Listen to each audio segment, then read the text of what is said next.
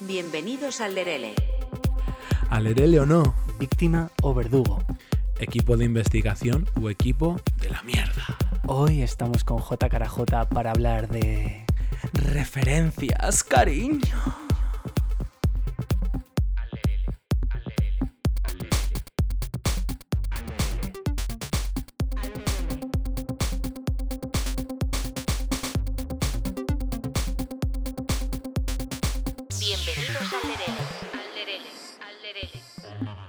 Bienvenidos una semana más a Alerele. Hemos traído una superestrella de Drag Race España, que es J. No, Carajota. y del universo. Y del universo. J. Carajota, ¿qué tal amor? Hola cariño, pues muy bien. Aquí encantadísimo está en el Lerele, pero no en el Lerele de verdad, sino en vuestro Lerele. Sí, Alerele todo un poco... Uh, el- ¿Cómo se dice cuando hace la, secuela? la secuela. Sí. El remake. El, el remake del Lerele. Sí. Como El reborn. Bueno, pues a quién le queda mejor el nombre que, que precisamente a J. Carajota. Veníamos a hablar justamente en este podcast de las referencias, ¿no? Indudablemente ha influenciado muchísimo, yo creo que lo más evidente es eh, Lola Flores y a cada uno, pero evidentemente viendo, tus espectáculos y demás se ven muchas más referencias, ¿no? Así que habíamos pensado que podíamos hablar esta semana de las referencias, de la importancia que tienen las personas a las que admiramos y cómo al final nos expresamos teniendo como referentes todas esas personas, ¿no? Yo, bueno, que estábamos hablando justo, estábamos haciendo un previo, que estamos hablando de eh, referentes que nos gustan, pero que socialmente no están tan bien vistos. Pero yo creo que podríamos empezar primero Sí, por lo por bien. los que no están cancelados por Sí. ahora. Por ahora, de tarde. Y que estén, por favor, vi- vivos a poder ser. Es que, bueno, eso es un problema.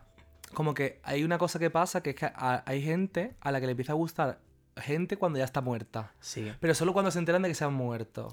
Sí. Y a mí esa gente me da mucho coraje. Sí, total. Y cuando alguien se muere, de repente salen como fans. De repente el Twitter dice, ay, pobrecito. Qué lástima, ¿verdad? Fulano. Ahora se murió la Vivian, Vivian, la diseñadora esta que Sí, Sí. supuestamente es la inventora del punk, esa es su, esa es su opinión. sí, sé quién Vale, dices. pero sí, venga, afianzó el punk en la moda, te lo compro. Y ahora todo el mundo subiendo la foto de ella, qué lástima. Pero Era señora, si, ni siquiera te gusta, ni siquiera sabe lo que hace. ¿Quién es usted? ¿Quién es usted? Pero ¿quién es ¿Qué ha usted? hecho? Eh, pasó un poco con Amy Winehouse, que la tiraban piedras por todos los sitios. Eh, una semana antes de morir se dio un espectáculo que literalmente todo el mundo echó peste sobre ella. Se murió y en ese momento salieron esas mismas personas que justamente la criticaron. Recuerdo es meterme en. eh, ¿Cómo se llama esa aplicación? Eh, eh, esa que es un móvil ahora. ¿Cuál? ¿Que es La un de. móvil? Joder, la, la red social esa que estaba muerta ya que. Jabo. No, Twin. Twin- ¿Cómo era? Twin. Eh, Twink. 20. Twenty, coño. Ajá, un El Twink. Twink. ¿Qué estarás pensando tú? No, Twink.com. Twin, he dicho Twink y algo. Cariño, Twink no. Huele. Eh, Tin- Tinder, Twink. Todo mal. Todo mal.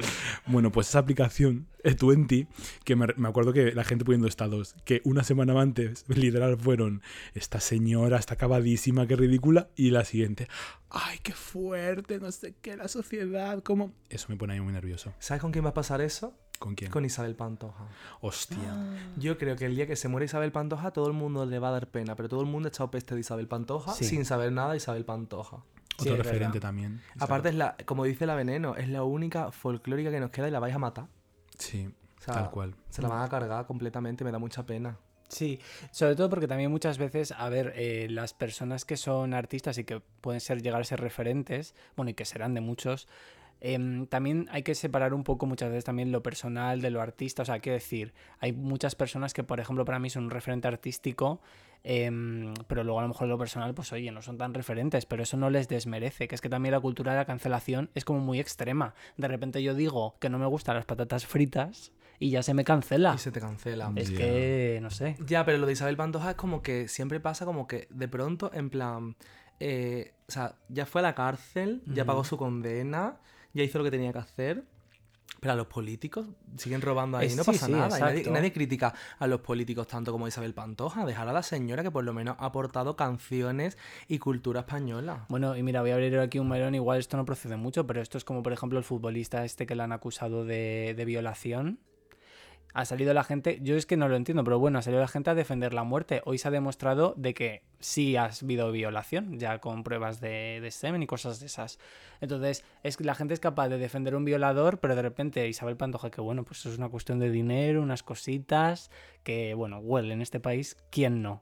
Eh, y la gente se le ha hecho encima de una forma, yo creo, bastante extrema. Sí, yo soy súper pantojista. Y además yo creo que es un tema también de género, ¿eh? O sea, si es mujer, Sí. Es eh, el caso de Isabel Pantoja, o como es el caso de que incluso sean víctimas que estén denunciando, ¿no? Mm. Muchas veces a, a personas que les han violado, ¿no? Que las ponen continuamente en duda y tal, ¿no? Entonces yo creo que es una cosa también estructural que Mira, hay. mira con Shakira, ¿no? De pronto, eh, es que la gente es súper cambiante. Cuando pasó lo de Hacienda, todo el mundo en Twitter, Shakira cancelada, Shakira lo peor. Ahora Shakira saca una canción. eh, Ya se ha olvidado. Y ya se le ha olvidado a todo el mundo todo. Entonces es así, pero con Isabel Pantoja no. Y hay como una persecución de la prensa rosa hacia esa persona como ya en plan extremista. Mm. Sí, yo creo sí. que se han pasado un poco Se con pasado. Pantoja. Y se siguen pasando, o sea. Ha sido un poco punching ball, tal vez, la pobre. De la, de, en general. Pero es que tú piensas, mira, Isabel Pantoja nunca ha salido en Sálvame. Nunca ha ido a ningún plató de televisión a dar entrevistas de nada. Ella nunca ha salido hablando de nada en ningún programa. Solo es la gente hablando de ella. O sea, ella realmente no evoca nada. Ella va con gafas de sol, con su mascarilla hasta aquí a día de hoy para que nadie la vea. Va con una- Pero las cámaras la persiguen todo el rato. Es, es problemático realmente. Hace poco fue al juzgado por, por otra cosa y estaban ahí que le estaba dando un ataque de ansiedad y, al- y a todos los periodistas les dio igual. Hostia, que pero el es- papel de la prensa es otro melón que se podría hablar. Pero es que eso es lo que hace que también Isabel Pantoja sea un poco icónica, ¿no? O sea, el momento ese en el que sale de, de ahí y la están muñeando y las fotos esas, Eso me encanta. eso es de una estrella. O sea, entiendo que lo estaba pasando mal. Ella, no, pero eso es una estrella. Aparte, sus contestaciones hacia la prensa también son de estrella. Hay una. El otro día vi una que me encanta, que es ella, eh, la periodista. Isabel, eh, tus hijos, no sé qué, Isabel, Isabel. Ella no contesta nada y le dice, al final, se monta en el coche y le dice la periodista, bueno, Isabel, gracias. Y le, dice- y le dice Isabel, ¿por qué si no te he contestado? O sea, me parece maravilla. O la de dientes, dientes, que es lo que jode. Hombre, eh, en aquella época además estaba ella. Es que es lo que pasa, que yo creo que es un poco también el, el si la ven poderosa o no. Sí. En aquel momento, en, cuando Marbella, que tenía la pareja, que era el alcalde, que el señor este de El bigote, Julián Muñoz. Julián Muñoz, em, era un poco más intocable y no se metían tanto con ella, ¿eh? Pero cuando la han visto indefensa, por ejemplo, cuando se murió Paquirri, o ahora que no tiene una figura de poder, un hombre que pueda defenderla, la ven como más indefensa y es como que van más a de huello a Y por se meten ella. en su casa, ¿eh? Es percibida como una mujer indefensa, claro. Y entonces dicen, ¿está a quién la va a defender? Y se la comen. Ni hijo ni, ni nadie. O sea, O también es por lo que decía Jota, que jode mucho una mujer poderosa. O sea, yo creo que en la sociedad la feminidad en general, ya sea por parte de una mujer o de un hombre, de una persona no binaria, en plan, Molesta. la feminidad, Sí. si es al, al- al nivel sumiso, no pasa nada. Ahora, cuando es feminidad empoderada, Empoderada, molesta siempre. jode, Molesta. jode muchísimo. Sí, y a la gente le jode Isabel Pantoja completamente, porque ella, no- eh, o sea, desde- pero al resto de artistas, al resto de personas, por eso yo creo un poco también. Ya. A las personas eh, del colectivo, generalmente, bueno, pues tú, por ejemplo, el vivo, ejemplo de ello, ¿no? Que es a- que hacen drag, estas figuras precisamente es todo lo contrario. Es decir, nos encantan ese tipo de figuras, mujeres poderosas o, incluso eh, mártires, ¿no? Algunos de referentes, pues Isabel Pantoja, Lola Flores, la historia de Lola Flores es apasionante también. O sea, yo me acuerdo siendo pequeñito que fue cuando se murió todas las historias que había detrás. No sé si sabías tú, por ejemplo, el momento que me parece como súper icónico cuando la- mm, mm, se supo que tenía cáncer de mama y tal, que la gente no se lo creía, porque claro, subía al escenario y ella siguió con el show, ella renunció a que le quitasen el pecho, porque claro, ella era bailarina y era su medio de expresión. Y había gente que no se lo creía, no quiso quitarse el pecho y había muchos periodistas que le echaban mierda, ¿no? Pues precisamente por todo eso. Y llegó una de las periodistas y delante de ella se quitó y vio que tenía todo el pecho negro. Y a raíz de ahí fue cuando la- se la empezaron a creer, ¿no? Sí, y dijo, me estoy muriendo, pero voy a salir al escenario. Que esa frase me parece como increíble. Sí, es que al final la- las folclóricas, yo creo que hay, un vídeo de Rocío Jurado en el que ella cita, eh, ¿qué le debes a los mariquitas? ¿no? Le dice, le debo un mundo de ilusión porque son personas con una sensibilidad y una manera, una raza que respeto, me encanta que diga la palabra, una raza que respeto, ¿no? Hay que pensar siempre con perspectiva histórica. Cualquier persona que esté Sí. oyendo esto, es muy importante ponerse en la situación, pero con perspectiva histórica para entender las cosas, ¿no? Eso es. Y como dice ella, de que ellas le brindan un mundo de ilusión, de fantasía, y es verdad, con esas letras de amor es imposible. Al final, en la, en la, en la vida LGTBI, eh, no nos enseñan cómo es una relación real. Estamos acostumbrados a una relación heterosexual, normativa, eh, de un padre, una madre, sabemos cómo funciona eso, pero no, no sabemos la realidad de, de una ruptura, de cómo funciona. Y, eso es lo que brindan las letras de la folclórica. Yo creo que por lo que ha arrastrado el transformismo y todo, tanto eh, el folclore español. Y el drama, que sin lugar a dudas, la, la vida de las personas LGTBQ, pues también forma parte, convivimos con esa parte también dramática, ¿no? Entonces. Hombre, final- sobre todo si nos remontamos a hace 20 años atrás o 30 años atrás, que al Sí. final, a ver, el drama yo creo que está muy presente en las vidas. Es verdad que siempre que formas parte de cualquier minoría, pues más, pero como dice J, con perspectiva histórica, si nos remontamos 30 años atrás, eh, obviamente si formabas parte del colectivo, tu vida no iba a ser un camino de rosas de ninguna de las formas. I Will Survive. Sí. Sobreviviré de Mónica Naranjo. Eh, ¿A quién le importa? ¿A quién le importa? Son canciones que lo que tienes precisamente lo que dices tú, que es ese punto de decir, voy frente a la adversidad y yo creo que eso es lo que a nosotros nos, nos atrae, ¿no? Bad Romance Y de mu- Lady Gaga. Pero también musicalmente, porque incluyen como un tipo de sonido dramático, muchas veces de orquesta, Hmm. ¿no? Que, que también da como ese punto de, de epicidad. A- al- el piano de Will Survive del principio, con esa escala que hace, tú dices, eso ya te da el subidón completamente. Sí. Y luego el punto ya del empoderamiento, que es el empoderarte mm, de, sobre el drama, ¿no? El vencer, el, el símbolo de decir, la resiliencia, ¿no? Yo creo que eso es un poco musicalmente... ¿No os pasa, ahora que os quiero preguntar, ¿no? ¿Cuál es como vuestro máximo referente, ¿no? Pero ¿no os pasa, por ejemplo, em, que dentro de vuestros referentes haya uno, ¿no? En el que, por ejemplo, para mí, lo que voy a hacer una comparación, yo siempre hago comparaciones como muy grotescas, pero es verdad que es porque lo pienso así.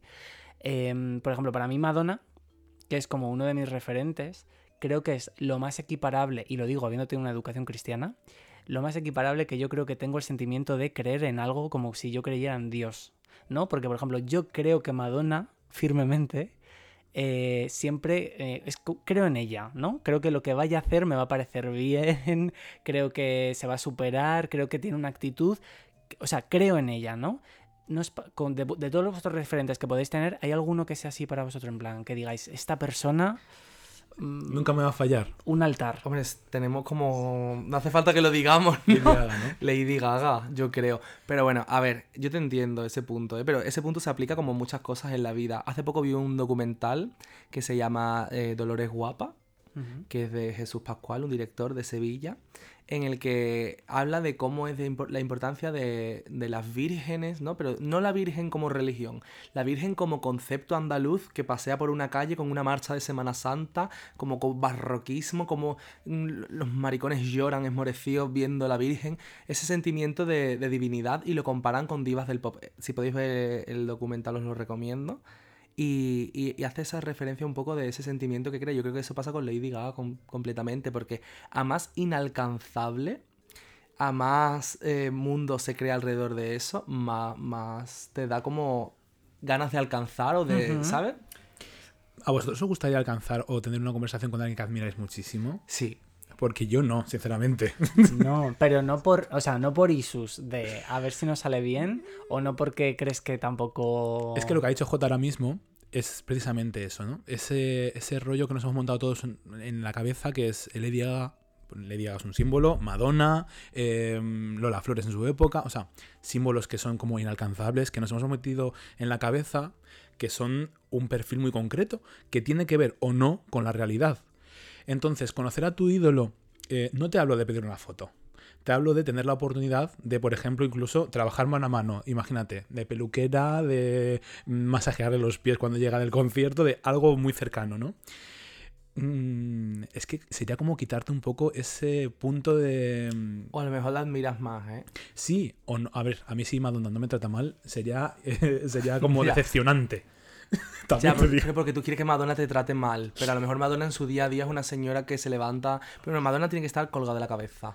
Pero, y Lady Gaga también, es que es verdad, mm, luego eso es un problema, o sea, por Sí. ejemplo, la- a mí me pasa, ¿eh? O sea, no me voy a poner yo aquí de Lady Gaga, pero a, a la hora de conocer a alguien para charlar o para liarte con alguien, es un mundo, porque la gente te tiene... eh, como personificada en un personaje de RuPaul, te tiene endiosada, te ha visto en una gira, en un auditorio de no sé dónde, y luego te ve con un chándal por la calle y se le, se le viene el mundo abajo. Ya. Aparte con las drag como que pasa más todavía, porque como que ves la fantasía y de pronto se te, mm, es mentira todo. El cruce, ¿no? Con la realidad. El cruce con la realidad del, del desmaquillante y el fairy.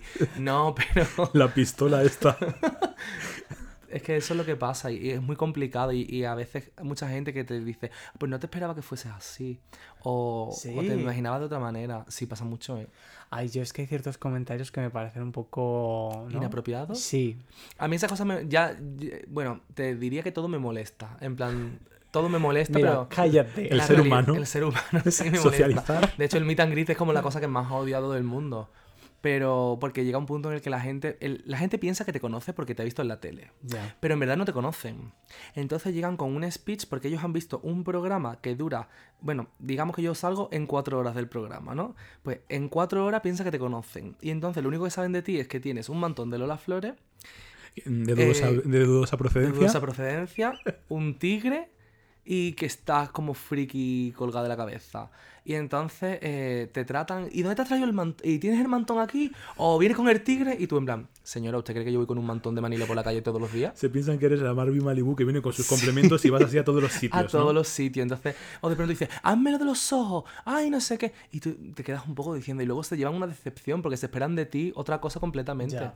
Es que hace, mira, hace un par de episodios creo que tuvimos aquí a, a Miren, a Mimi XXL y hablábamos de, bueno, hablábamos de muertes, pero salió el tema, por ejemplo, de Britney Spears y hablábamos de dónde está el punto en el que la gente, eh, en este caso, ¿no? Es fan de Britney Spears porque la respetan ya no solo como artista, sino por lo que es como persona, o simplemente demandan que Britney Spears, pues, quiero que haga música, quiero Una que haga conciertos, sí, aunque esté en la mierda como está, ¿no? Entonces esto es un poco lo mismo, ¿no? Al final, tú estás en un meet and greet Claro, es un, es un poco raro, ¿no? Porque tú estás ahí como persona que está en Drag Race, Claro. pero a la vez tú eres tú y tú no eres Drag Race. Eres Claro, es que la gente más. te ve como drag race, ¿no? Al final, bueno, es verdad que has estado en un programa y ese programa como que ha marcado tu, tu fama, ¿no? A mí me encantaría no haber salido en Drag Race y ser famoso como La Prohibida por su trabajo musical a lo largo de los años. Ese sería el sueño de cualquier travesti, pero no es el caso. Tiene que salir en un programa de televisión. Pero es verdad que, por un lado, mm, agradezco que la gente no me tome en serio nunca. Porque yo en verdad soy una persona muy seria, pero la gente no me toma en serio por el programa. Y entonces a veces cuando digo barbaridades es mejor que no me tomen en serio.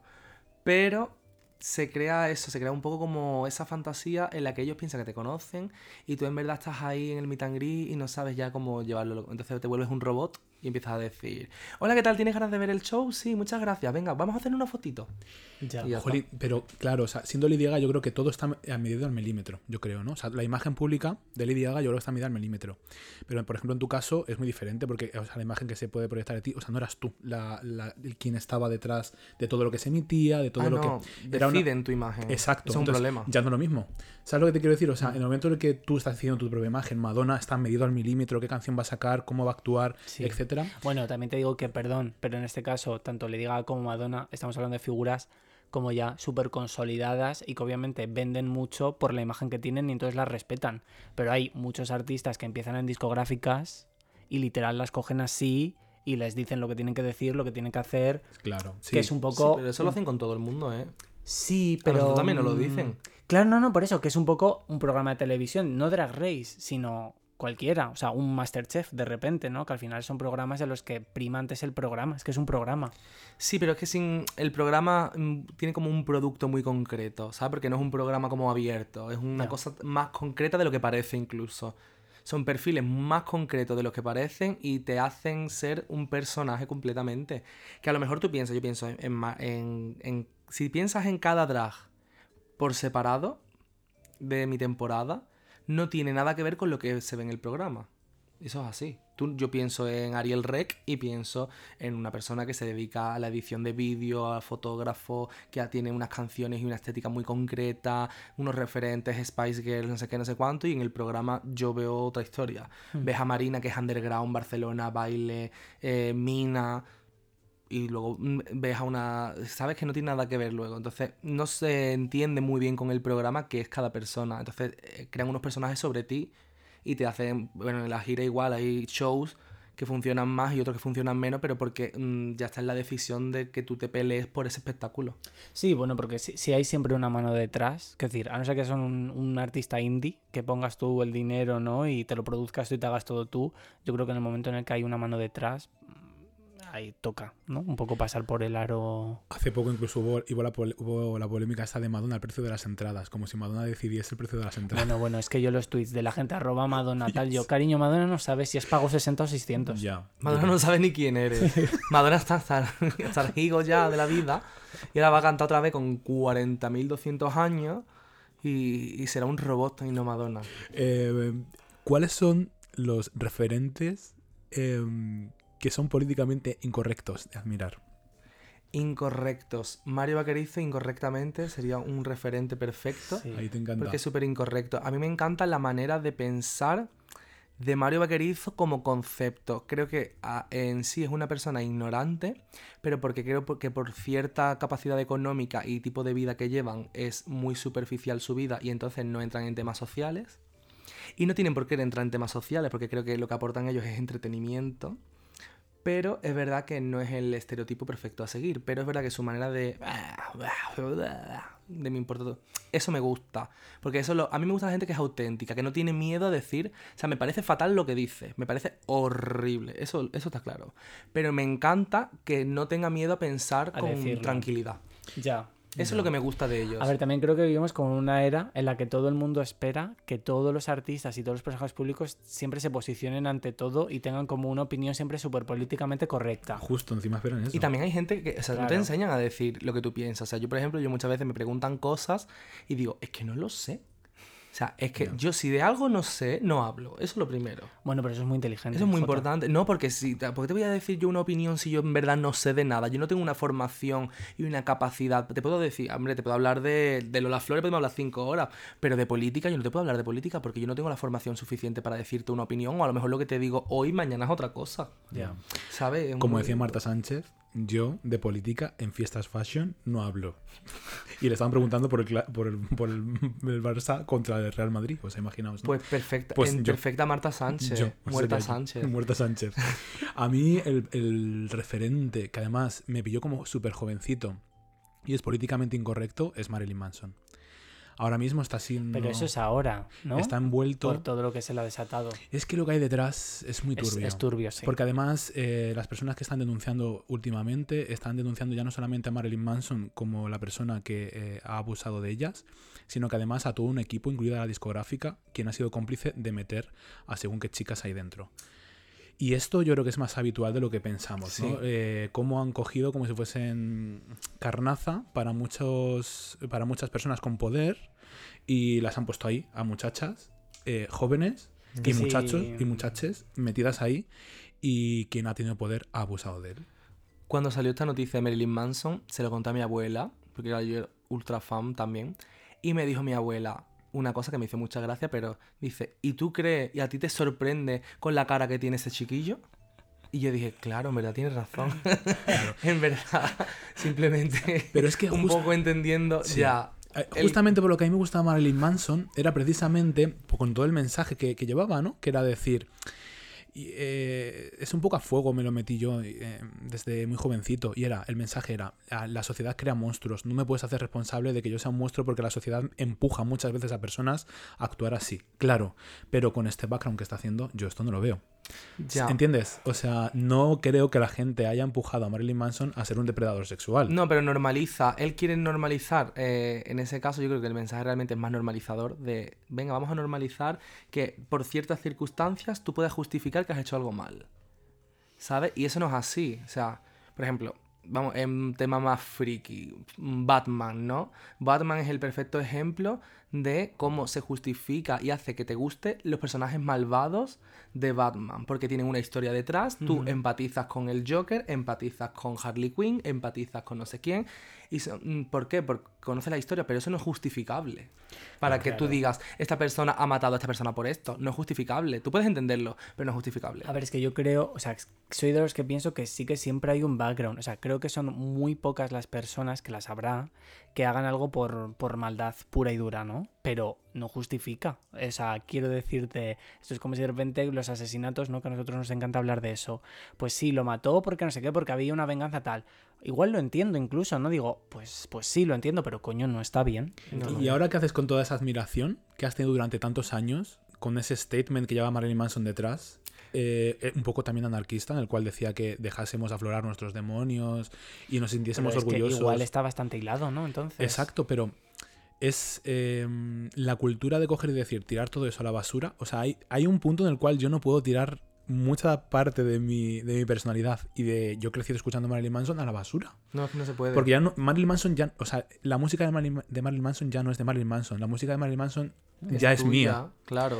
Entonces, pero reproduciéndolo, sabes que estás incentivando según qué cosas, ¿no? Es que esto, esto nunca llego yo. Siempre me preguntan, yo que llevo el canal de música, siempre me, me preguntan, ¿qué piensas sobre eso? Y no sé qué pensar. Es una cosa que digo, Sí, porque es un tema como controvertido un poco. no, pero si tuviese una opinión sólida, decir, jolín, pues yo creo que esto, a mí me apetece seguir escuchando a Marilyn Manson. Y creo que es hipócrita. Es que. Pues en mi interior no creo que es, hip- es, es sincero. O sea, las realidades, yo no voy a dejar de escuchar a Marilyn Manson. O sea, porque a mí me encanta Marilyn Manson. No voy a dejar de escuchar a Alaska porque digan que es una fascista. No voy a dejar de escuchar, ¿sabes? O sea, pueden pasar muchas cosas. Mira, Melanie Martínez. Hostia. Pongamos el ejemplo de Melanie Martínez. Que nos conocimos en el concierto de Melanie Martínez. Sí, efectivamente, allí en esa cola maravillosa. Fue un buen concierto. Ese es otro tema. Pero Melanie Martínez, eh, dicen que ha abusado de su amiga, no sé qué. Pierde un montón de seguidores, todo el mundo la deja cáncer. Y luego resulta que es mentira. Claro. Ya. ¿Y ahora qué pasa? Pero. ¿Ahora la vuelves a escuchar?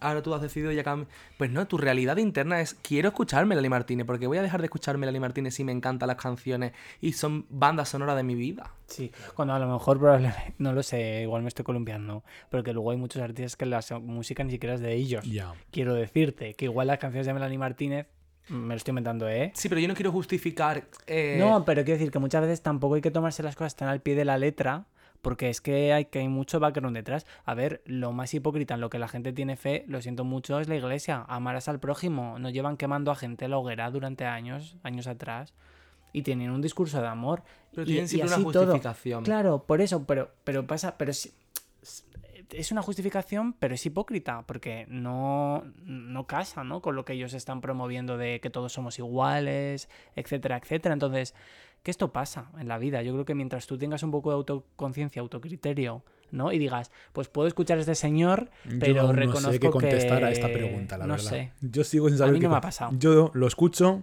mm, está bien o está mal. La verdad es que no llego a una conclusión. Cuando llegue, os diré. Pero tú te pones una canción de Marilyn Manson, la escuchas y dices, está mal. Yo Te sientes pongo- mal como cuando de pequeño veías, eh, viste un tu primer vídeo porno y decías, ¿qué estoy haciendo? No, es, ese, es el mismo sentimiento. Estoy haciendo algo mal. Tú sabes que estás haciendo algo mal, pero eso que estás haciendo mal te gusta. No sabes por qué te gusta. Como, como hablábamos hace un par de semanas o tres, trajimos aquí a Álvaro Tragatra. Y claro, eh, yo le preguntaba, ¿realmente te pone el hecho de tener sexo con desconocidos en un, en un baño? O realmente lo que te pone y lo que te excita es que lo que estás haciendo sea eh, esté mal, entrecomillado, ¿no? Es, es una cosa como peligrosa, ponerte riesgo, hablarte un poco mal, ¿no? Esto es un poco lo mismo. No lo sé, yo escucho la música, me sigue transmitiendo lo mismo, yo me pongo el disco de Mechanical Animals, que para mí es mi favorito, y digo, hostia, vaya puta reina. Y luego esa imagen que tenía, andrógina, con las tetas de repente. Pero ¿cómo no me va a gustar Marilyn Manson, por favor? mí Marilyn Manson es un sex symbol. Por favor, si era, es un travesti. Eh, eh, Es que el travestismo yo lo concibo así. A ver, para mí es que, es- no sé, no es, es, es como separar. Es como, por ejemplo, todo el tema de Michael Jackson y la pederastia. Que, well, no es por nada, pero hay, hay, al menos hay parte de los casos que sí que está demostrado que era, que era mentira, que se lo inventaban las familias por dinero. Pero que fuera verdad, todo eso borraría todo lo que a nivel de artista ha dejado. Te guste o no, pero lo ha dejado ahí. Ya, pero en verdad yo pienso que si de pronto saliera eh, Quevedo y fuese un Eh, violador... ¿Qué, qué Quevedo? Que- Quevedo, ¿Qué- el cantante. Ah, vale. No, Quevedo. Es Quevedo, el cantante. O Bizarrap o una cosa de estas así. Y de pronto empezaran a decir que es un abusador, no sé qué, no sé cuánto, y yo lo hubiera dejado de escuchar. Hombre, yo aquí. Pero porque me encanta que me den razones para cancelar a cierto tipo de personas. Hombre, Pero- claro, a ver. Es que eso es lo que hace. Las hetero, de los cojones con nosotras. Ya, con ya. la pantoja Ya. Así que aquí tenéis nuestra venganza. Es que Esa es la venganza. Quevedo no habrá hecho nada, pero yo, por ejemplo, lo tengo ya cancelado. Yo no, en mi Spotify no está. Pero ¿sabes qué? Siento lástima, porque en verdad la melodía de Quédate... Bueno, ese no es de Quevedo, sí es de Quevedo. Sí. La de Quédate me parece que es buena. La melodía es buena. A mí es que la gente que canta como con pereza, como que tiene sueño, no me convence. ¿Seguro? A lo mejor tienes referentes... ¿Sí? Alaska de repente es un poco. Alaska, un... Alaska, no. Alaska Ah. canta como de dentro. Como así. ¿no? La noche cerrada, al mirar atrás, no tengo miedo de nada. No, Un pero esa así. es como muy de intensa, ¿no? Como muy mística. Bueno, claro, es que Quevedo es que Claro. la noche sin ti... eh, eh, eh, eh, ¿sabes? Yo, mm, todo lo que poco, funciona. Mira, el otro día, perdón, también esto lo hablábamos. ¿Qué? De repente Quevedo se rapa aquí un poquito al cero y es noticia. No me jodas. El nuevo peinado de Quevedo. Y tienes a Lady Gaga con unas pelucas que miden 7 metros. Ese es un tema muy importante. Estoy harto de que la gente cree referentes que estéticamente son una basura. Claro. Vamos a ver, no estoy yo 25 horas poniéndome una cresta punky para que luego mires a un señor que sale con una guitarrita y una camiseta de tirantas blancas. Tal. ¿Cómo? Ya. ¿Cómo? No. Soy una pringada, Esti, nuestra mejor amiga. ¿Es vuestra amiga? Sí, vino al podcast y todo. Eh, dijo que el mundo del espectáculo y bueno, de los televisores y demás, tiene que ser de las mujeres y de las personas LGBT.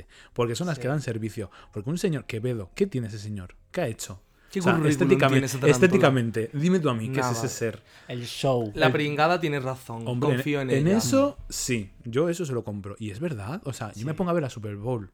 Perdona, y los que mueven el show business, ¿quiénes llenan los estadios de la Beyoncé? B? Los maricones. ¡Pum! ¿Quiénes llenan los, los shows del Cromática? Sí, pero eso sería mentira porque uno de reggaetón también se llenaría, en Sí, verdad. hombre, mira Coldplay. Sí, pero... Coldplay, mira quién le llena los estadios. Coldplay. Los maricones también. Un cierto tipo de maricones que no me Claro. interesa, pero ¿Qué, qué, qué maricón le gusta Coldplay? bueno, hay algunos que les gusta Coldplay y todo ese... Bueno, es que aparte es muy curioso, esto es un tema muy curioso, el, tipo de personas que van a los conciertos. Después de haber ido a tantos conciertos, tú sabes cómo es perfectamente la cola de Lady Gaga, cómo es la cola de Vanessa Martín, cómo es la cola de Marilyn Manson. Qué mal ha sonado eso. ¿Por En qué? plan, ¿cómo es la cola de Marilyn Manson? bueno, Bífida, me lo imagino. con gen- sí, totalmente. Pero, no, ¿qué es peor? ¿La de Marilyn Manson o la de Vanessa Martín? Hostia, va- dime tú. Eh, Yo he estado en la de Vanessa Martín. Hubo violencia física. Física, claro que sí. Son Señoras con el flequillo como Vanessa Martín. Señoras muy, lesbianas eh, chungas. acaloradas. Me encanta. sí. Es que es normal, pero, pero bueno, Y los Little Monster, perdona, eh. no, es lo peor. O sea, no aguanto a ninguno. Ya, ya llega. Bueno, ni Little Monster ni Fan Fatales de Fangoria. Ya está, bueno, bueno, el de cansada. Fangoria del We Think. El de Fangoria del Wizzing, ca- cariño, y todas al psiquiatra que no estáis higiénicas de la cabeza. A mí me encanta. No, a mí me gusta como performance, pero llega un punto El que, te cansa. te gusta, pero es un coñazo Sí, ya. eso es lo peor. Los fans, ay, yo los adoro. En plan, no sé, me- como yo, en plan. A Sí, ver, yo los fans a mí sí. lo que me llama la atención es que em, sistemáticamente el tipo de persona que le gusta Lady Gaga o que le gusta son como clichés, en definitiva, al final son muy parecidos, Sí. si te das cuenta. Y, y puedes intuir más o menos lo que le gusta en base a sus gustos musicales, cómo influencia al final, ¿no? Esos referentes a cómo son las personas, ¿no? Y eso es muy importante. Es que es muy fuerte. Porque marca mucho. Tú, si pasas por una cola de Fangoria y tú no sabes que ese día hay un concierto de Fangoria y ves a un montón de niñas con el pelo negro, la cara blanca, los ojos negros y unos labios rojos y abrigos de leopardo y cosas así, ya tú vas diciendo, dices, puede ser un concierto de Fangoria. Sí, Sí. señora. Perfectamente, ¿verdad? Es como que hay como un tipo de, de estética que, que, ve, eso es muy importante, los referentes estéticos. Hay gente que como no tiene referentes estéticos por artistas, no sabe vestir. Cierto. Entonces influencian, claro, o sea, a, mí me pasa un poco al contrario, ¿eh? O sea, he ido como, em, me han ido gustando las personas que han ido, mm, que son compatibles con mi personalidad. Es decir, a mí me gusta Marilyn Manson porque yo, por ejemplo, ya me cargaba el pelo antes de conocer a Marilyn Manson y era como, uy, descubrí Marilyn Manson de repente y dije, uy, qué divertido. Porque tú buscas, tú buscas, o sea, por ejemplo, eso le pasa mucho. eh, mm, una amiga mía comentaba que ella estaba muy, muy delgada. Y entonces no podía buscar referentes eh, en personas eh, tipo Beyoncé, ¿no? Con curvy, cadera, tetas. Ella decía, voy a buscar personajes de Tim Burton.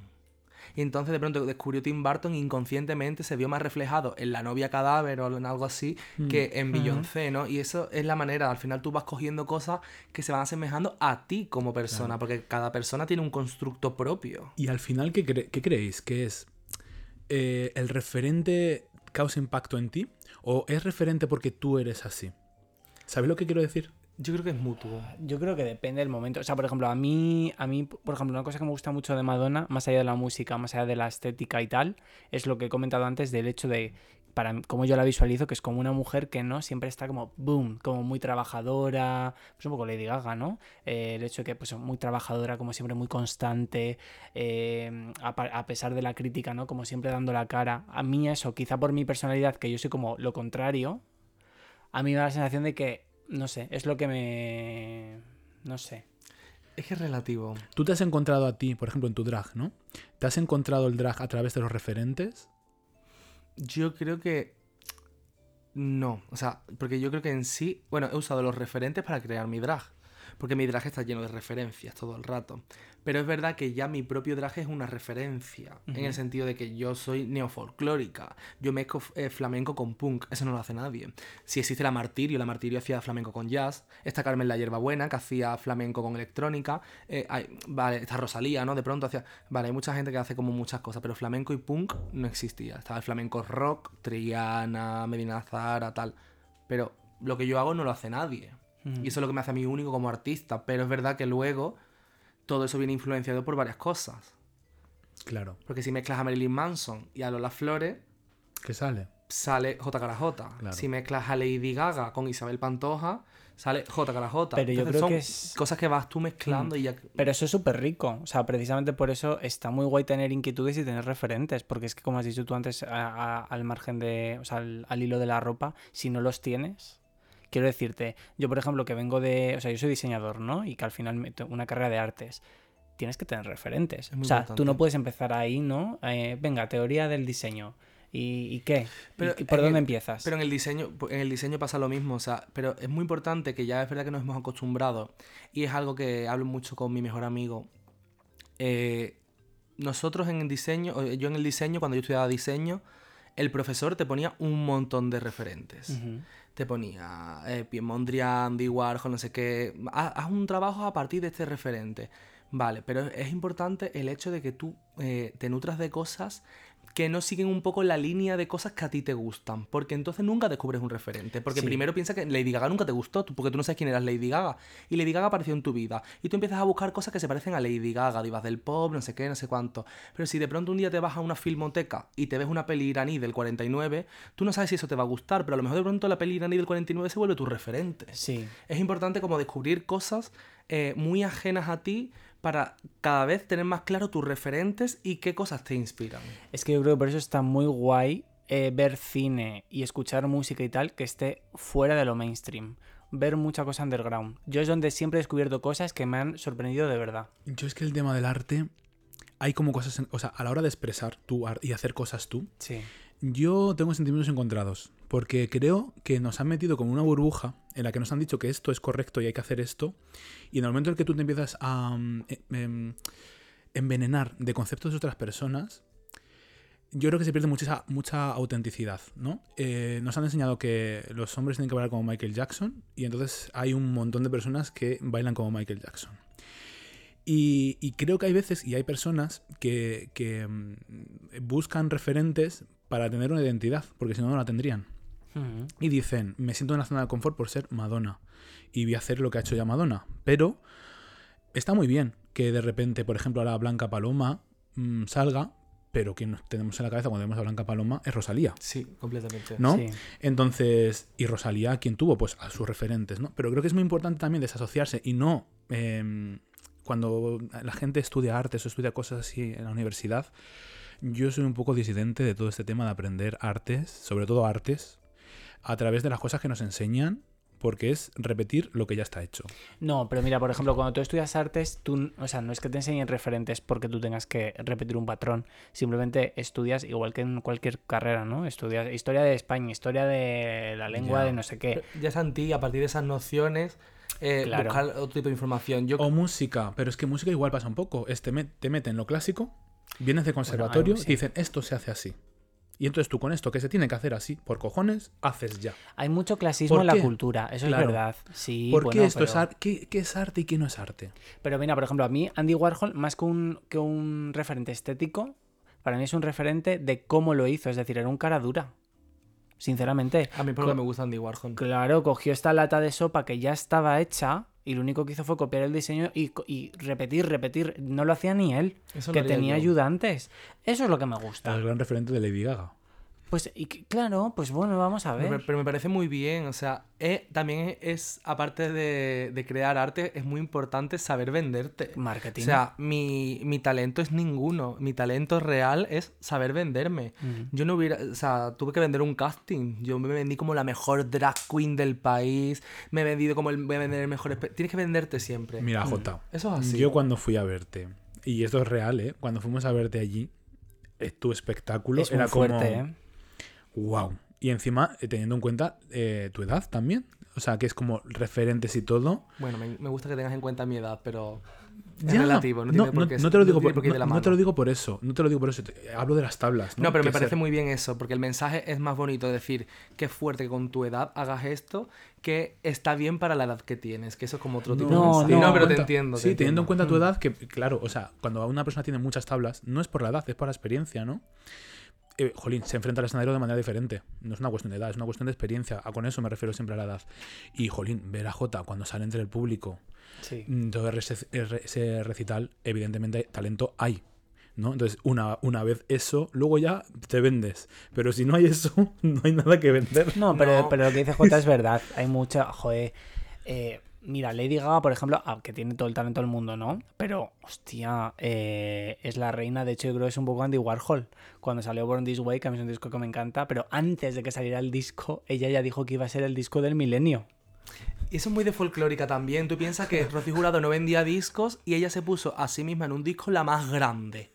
Y ponerse la más grande, ya tu auto propio, y hace canciones. eh, Lola tiene una canción que es Lola, Lolita, Lola, Torbellino de colores, que ella dice: Yo soy la Lola, señores, la Lola que usted. O sea, ya ellas mismas hablan de ellas mismas y se venden. Es el marketing de la época. La- El crowdfunding. el poder de atracción también, ¿no? Si cada español me diera una peseta. Vaya Eso es un crowdfunding. Sí. Es la inventora del crowdfunding. Es muy, es una- Lola Flores es una leyenda. O sea, es que ¿quién piensa? O sea, ¿quién más?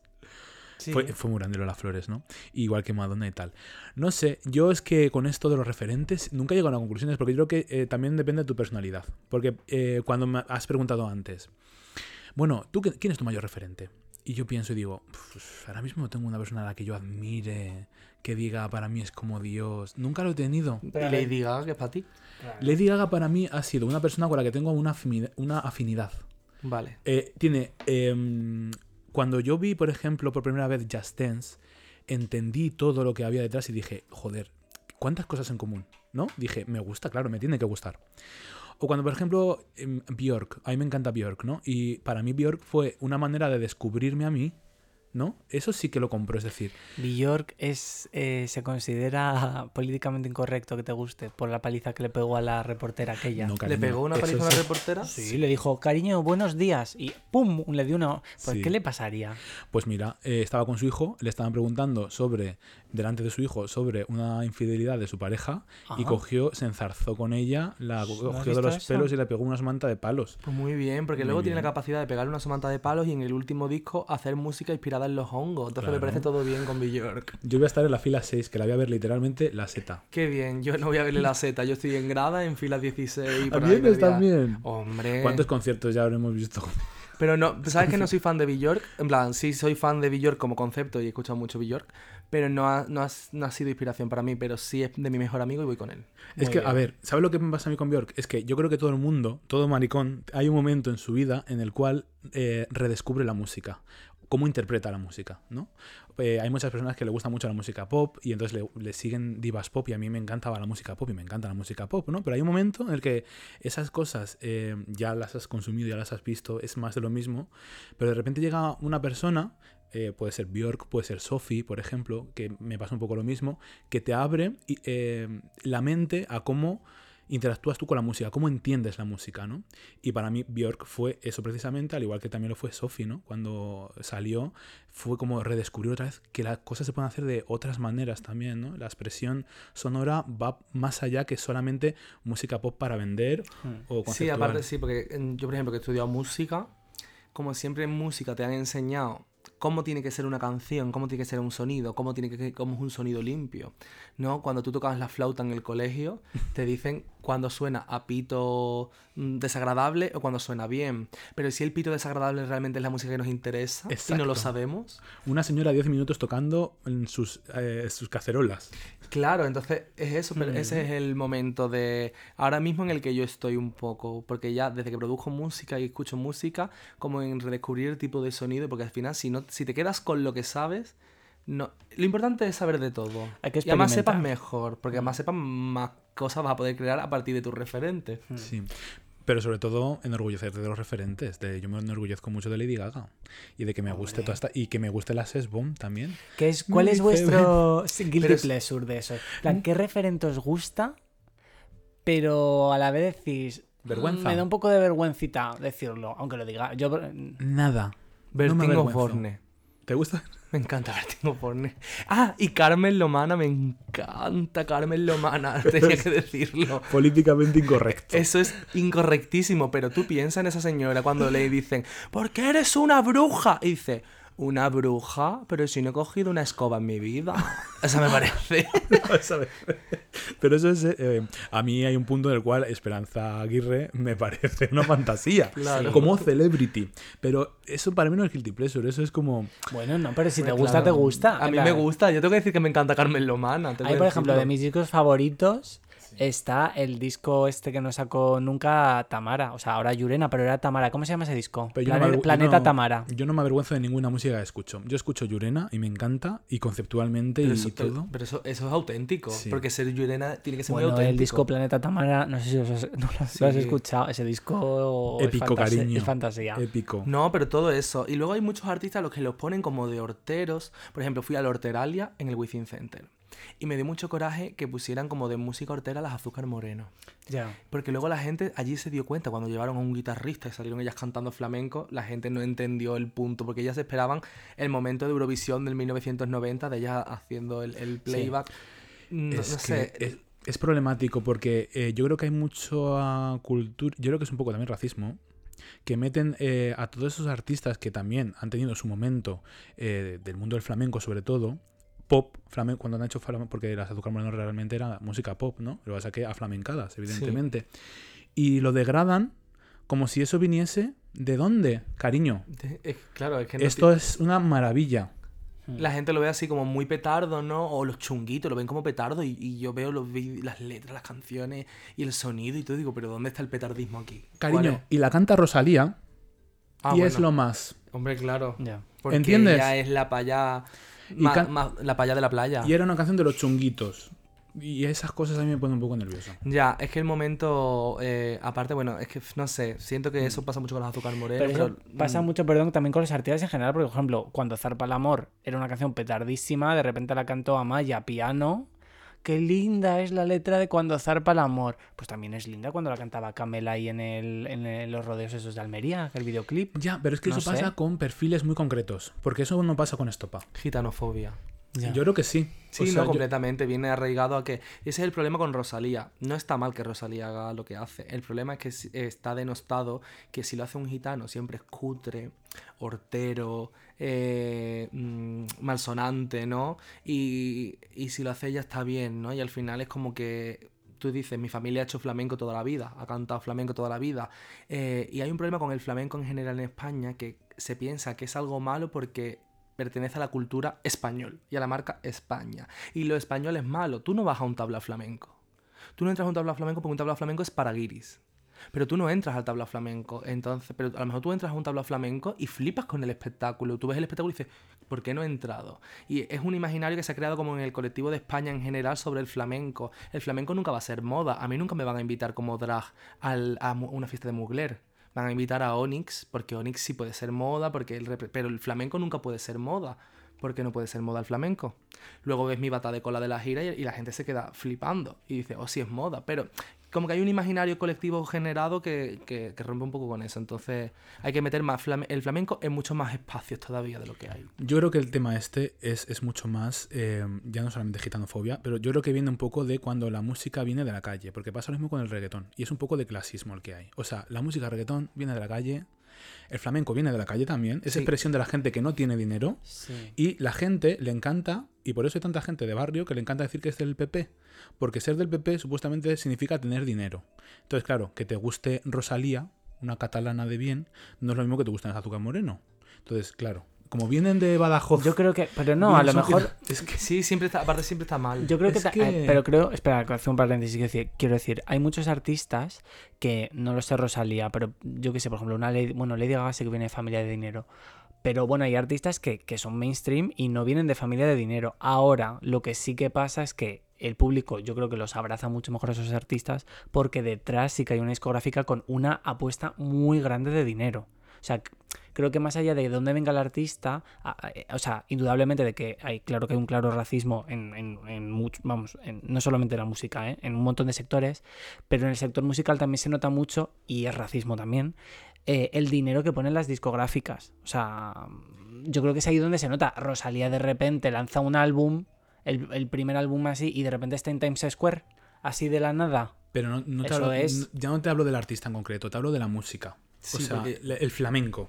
Sí, Pero también, mira, pero es la discográfica. ¿Sabes lo que te quiero no sé decir? ni por qué, porque mira, pe- pe- pensemos que cuando se apostó por Rocío Jurado, que era una chiquita que cantaba blanca, flamenco, la llevaron a Madrid y triunfó en el momento. Lola Flores se fue de Jerez, fue a Madrid, también triunfó en el momento. Al mismo nivel. Pongamos que Rocío Jurado y Lola Flores están al mismo nivel. Pero, por ejemplo, en Jerez de la Frontera, bueno, ahora es porque se ha tenido que morir Lola Flores prácticamente para que enorgullecer su figura. Pero Lola Flores está enterrada en Madrid. No está enterrada en Jerez. ¿Por qué? Porque se veía todo el mundo, por ser del mundo gitano y de todo eso, como súper lo peor. Pero Rocío Jurado, lo más grande de Chipiona, y allí una figura icónica, pero las flores no. La casa de Rocío Jurado, maravillosa, perfecta, las fachadas, flores todos los días. La casa de Lola Flores en Jerez está caída. ¿Sabes? Y todo eso viene porque son personas gitanas. Todo viene de, del dinero. Al final en Andalucía, porque se piensa que to- siempre lo, lo de lo andaluz es peor en calidad, y no tiene nada que ver, está Lorca, está no sé qué, pero todo tiene que ver con el dinero. Y con la y eso también pasa con los acentos y todo ese tipo de Tal, cosas. tal cual. Hablamos del flamenco y hablamos de, de Andalucía, pero, jolín, lo que pasó, por ejemplo, con las tanchungueras, que yo las tanchungueras ya no las puedo ver, pero sí que es verdad que no se, la- no se da visibilidad a, a como se le da a otros artistas de los mismos sitios, ¿no? Pero porque al final las transsujetas lo que están haciendo es, eh, joder, su discurso, ¿no? Iba como muy directo de una, bueno, pues, joder, de dónde son, ¿no? De Galicia y demás. Y eso es algo que a mucha gente entiendo que no le interesa. Pero no le no quieren- porque no quieren que les interese. Claro, Claro. sí, porque sí, es lo que pasa con el flamenco. La gente dice, o sea, dicho por mucha gente que ha venido al meet and greet en el Hotel de la Reina. Cuando venía tu número, que dicen un tabla flamenco, yo estaba asomado y he visto gente hace como, ¿En serio? Ahora flamenco, venga, ahora el flamenco, ¿no? Pues- Y luego se sorprenden y dicen, ah, pues mira que yo nunca he escuchado flamenco ni nada, pero me ha gustado un montón. Y es verdad, es como que ahí ya en sí la gente como que se niega a... Sí. mm, Es que yo creo que para mí, por ejemplo, eh, y cuando vas más a un espectáculo, ¿no? Por ejemplo, como es el Hotel de las Reinas, no es el contenido como tal, o sea, no es el estilo, el género, si es pop, si es flamenco, si es lo que sea, es, joder, es un poco lo que te transmita, eh, en este caso, cada show y, y- y la persona que está haciendo la performance, ¿no? Quiero decirte, si tú estás abierto, ¿qué más te da? A mí me da igual, ¿sabes? Sí, pero Mm, tú eres una persona con muy buen criterio y muy buen gusto. Vamos a hablar del resto de humanos. No, lo digo porque, por ejemplo, ¿cuál es el pro-. No, quiero decir, ¿cuál es el problema de, por ejemplo, para mí, eh, de eh, lo que voy a decir igual es, está mal, eh, pero es verdad que es como yo lo veo igual, tengo que cambiar mi, mi punto de vista, ¿no? Por ejemplo, en el reggaetón, ¿no? Em, para mí el problema del- de ese estilo, por ejemplo, es cuando 80.000 artistas hacen exactamente lo mismo. No es el reggaetón como tal, para Ya, mí. Pero yo creo que es... eh, em, Pero igual con el pop, a mí el pop este de usar y tirar, Ya. que son todas las canciones iguales, Pero es que tú esto se lo preguntas, por ejemplo, eh, a, a una persona gitana que quiere, piensa de Madonna y te dice, pues, o de Lady Gaga, te dice, pues a mí lo mismo el Madonna que Lady Gaga, no sé qué, porque los meten en una burbuja Hombre, que todo es lo mismo. Sí, pero escúchame. Igual yo no. Pero yo no pienso que todo el flamenco sea lo mismo. Es lo que estoy diciendo. Y lo pienso también del pop y me gusta Madonna. Sí que creo que dentro de cada género hay ciertos artistas o discográficas o no sé por qué es que se produce música y se produce arte así, como el cine. A mí Pero qué me pasa con las todo. películas de Marvel y todo esto. A mí llega un punto Ya. que Ya, pero eh, pasa una cosa, es más escuchable el reggaetón que el flamenco. Es Pues- más pues, escuchable para porque se, mí hace- no se asemeja más a un ritmo más pop el reggaetón Mm. que el flamenco. Por compás, por tipo de música y por tipo de cosas, se- se- el reggaetón llega a más, aunque sea más urbano, que el flamenco. Porque tú no te vas a poner a escuchar unos fandangos de Huelva. Y por eso, eh, por eso Rosalía ha mezclado el flamenco con el reggaetón. Efectivamente. Ya. Porque es una manera de venderlo, ¿no? Es la única manera. Y, y- y también De yo creo que ha sido muy consciente de dónde está. Que eh, quería salir por España y luego ya de España al mundo, ¿no? Entonces, eh, ¿qué funciona aquí? Pues sabe perfectamente cómo se tiene que vender. Total. Yo creo, ¿no? Era muy consciente.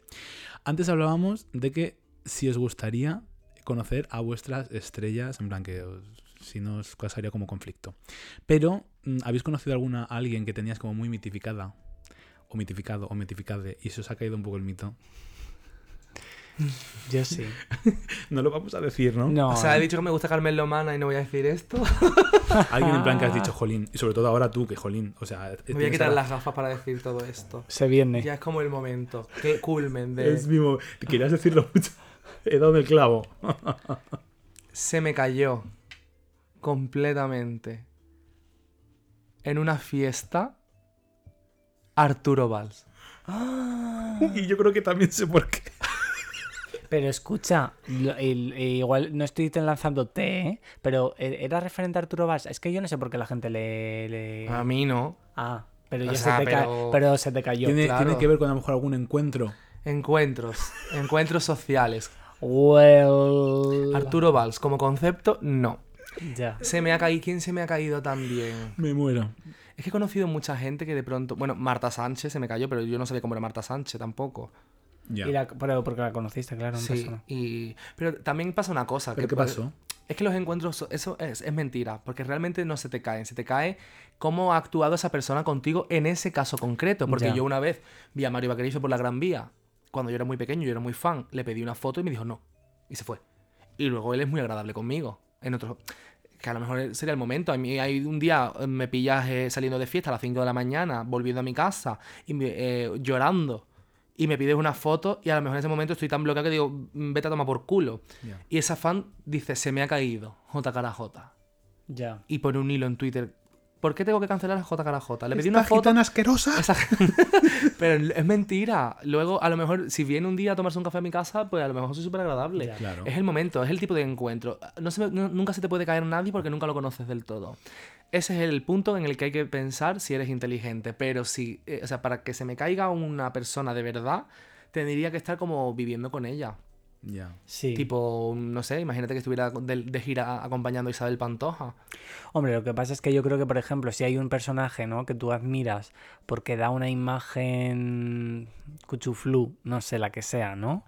Y pues muy, imagínate, muy, qué, qué- qué maravilla, qué blanco es todo, qué, qué- qué- qué buena persona soy. Y de repente, ya no porque te trate mal, sino que te enteras de que es una malísima persona, aunque no vivas con ella, pero hay como varios hechos denostados, yo creo que es normal, ¿no? Que se te caiga un poco. Mira, por ejemplo, en el talent show teníamos de jurado a la Zoe.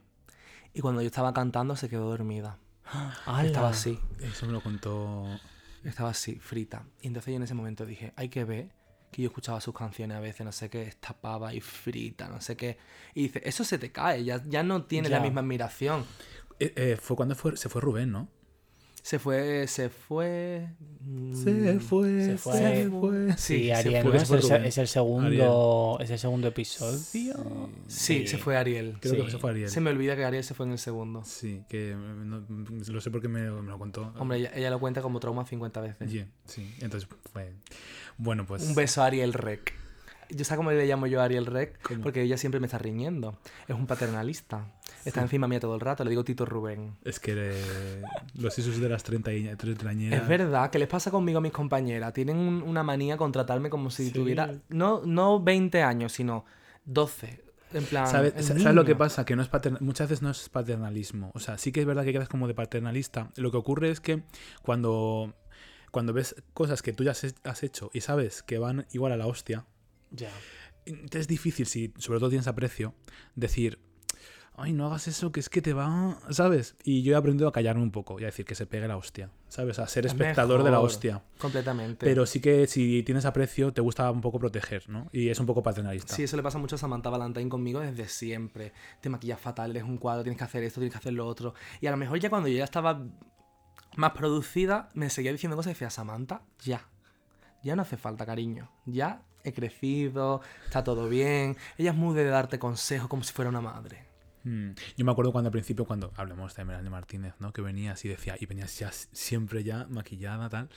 Y era como, jolín, en la evolución que ha habido, y además en muy corto periodo de tiempo. Yo digo, jolín, eh, fue súper la verdad. Me acuerdo que luego Fangoria, no sé qué, y era como, cómo ha ido evolucionando súper rápido, que no hay nada que decir, no sé. Bueno, pero que al final el maquillaje es lo de menos. O sea, yo ya, después de... Hombre. Mira, yo te digo una cosa. Esta es la cosa más estúpida que voy a decir. Después de haber aprendido a maquillarme, me apetece no saber maquillarme. Ya. Porque no hay nada tan auténtico. Mira, hay como. Yo siempre pienso en la, en la carrera de los artistas, ¿no? En el final de Lola Flores. En el final de, de, de ahora de Madonna, ¿no? Que le da igual, ya hace una gira, le da igual todo, decir lo que sea. se- Ese es el momento auténtico. O el principio. El medio es cuando tú quieres profesionalizarlo todo. Sí. Yo al principio, cuando hacía shows, me, me- a lo mejor me contrataba una discoteca y yo iba, me tiraba una cerveza por lo harto, la partía, gritaba. Y a lo mejor ya no me volvían a llamar en la vida, pero yo daba el show, el show real, auténtico. Y yo me quedaba plena, pero ahora ya luego empiezas. No, es que ahora te van a llamar, ahora tienes que ser más correcta, ahora tienes que comportarte de una manera, ser de otra manera. Total. Y entonces pierdes autenticidad. Y entonces eso pasa, con, por ejemplo, ahora mismo con, con el drag, ¿no? Empiezas a perfeccionar y llega un punto en el que dices, si a lo mejor es más auténtico. Me pasó en Londres. En Londres me dejé la maleta en, en el hotel y actuaba en Lady Ole, que era una discoteca. Y fui con un, con un abrigo, con una gafa de sol, con una, dos coletas y salí con- eh, sin padding, sin uñas, sin nada. Salí y luego con, una con el pijama y una camiseta de camarón. Y dije, ve, esto es auténtico, de verdad. Esto es el drag auténtico que me interesa, es lo que yo quiero ver.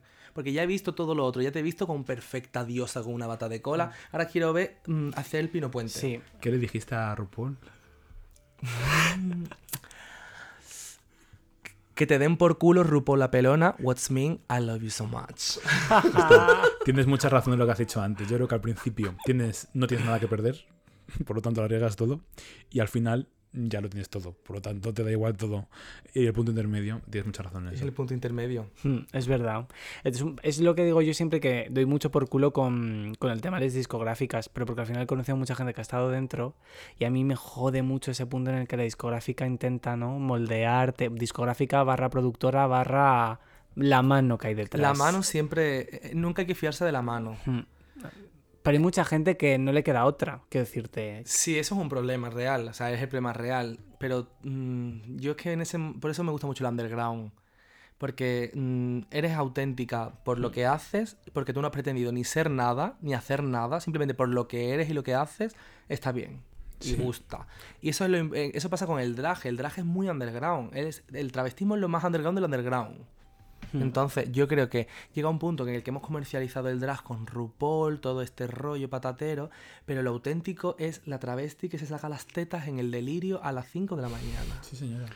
Eso es lo real y lo auténtico que hace Y se nota, ¿eh? Cuando vas a ver un espectáculo y la persona que está ahí encima eh, está haciendo algo que por lo que realmente cree, se nota muchísimo que cuando ves a alguien que está haciendo, pues bueno, lo que le toca hacer, que igual lo hace muy bien, Yo creo ¿eh? que eso se ve en la gira. Sí, Sí, sí, sí, se ve. Se ve. se ve.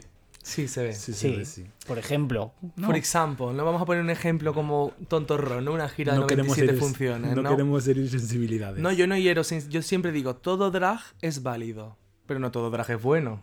¿Vale? Lo siento Sí. por las drag y por mis compañeras. Desde aquí les mando un beso. Mm. Sabéis que pienso que si hacéis una porquería es una porquería y lo pienso con toda la claridad y os lo digo. Bueno, y que luego hay gustos. yo soy muy crítico con Está la todo. drag que es graciosa, la drag que es guapa y luego la drag que es ni graciosa ni es guapa. Ni en nada. Pero escucha, por ejemplo, dentro del drag hay mucho la categoría esta de beauty queen y tal, que oye, igual es es súper... Es un talento, pero por ejemplo, a mí, hablo de, de a mí, Lo que me llena más es llegar ahí y ver un show como el tuyo y verte entrar desde el final, todo el pasillo, ¿no? Y ese discurso. A mí eso me llena más. Somos unos pelotas. No, no, no. No, pero es verdad, tienes razón, porque mira, a mí, a mí hay una cosa, a mí el maquillaje me gusta mucho y a mí un maquillaje pulido de una drag me encanta porque realmente crea una fantasía real, porque si no como que ves lo otro. Y eso me pasaba con Alaska Thunderfuck de RuPaul, que tú la veías muy guapa, muy no sé qué, pero de pronto salía con una escobilla del váter cantando, ¿no? Y entonces tú decías, claro, eso es como lo auténtico de verdad, el punto de parecer súper, si pareces súper pulida, imagínate que saliera una tipo acuaria Ujú. diosa ¿no? al escenario y de pronto empezara a hacer eh, circo. un circo, dirías, ¿qué?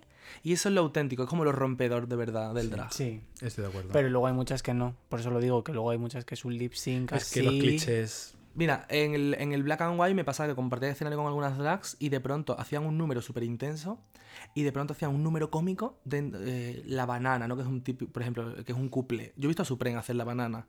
Supreme a lo mejor súper seria cantando sus canciones, no sé qué, y de pronto salía ella con un, eh, pelando una banana y tú dices, ostras, es que te rompe completamente con lo que venía an- an- anteriormente. Y eso es lo que yo creo que hace especial las cosas trash en general. Hmm. Estoy de acuerdo. Vamos a dar paso a una sección que trae Víctor, el serrano, de la mano.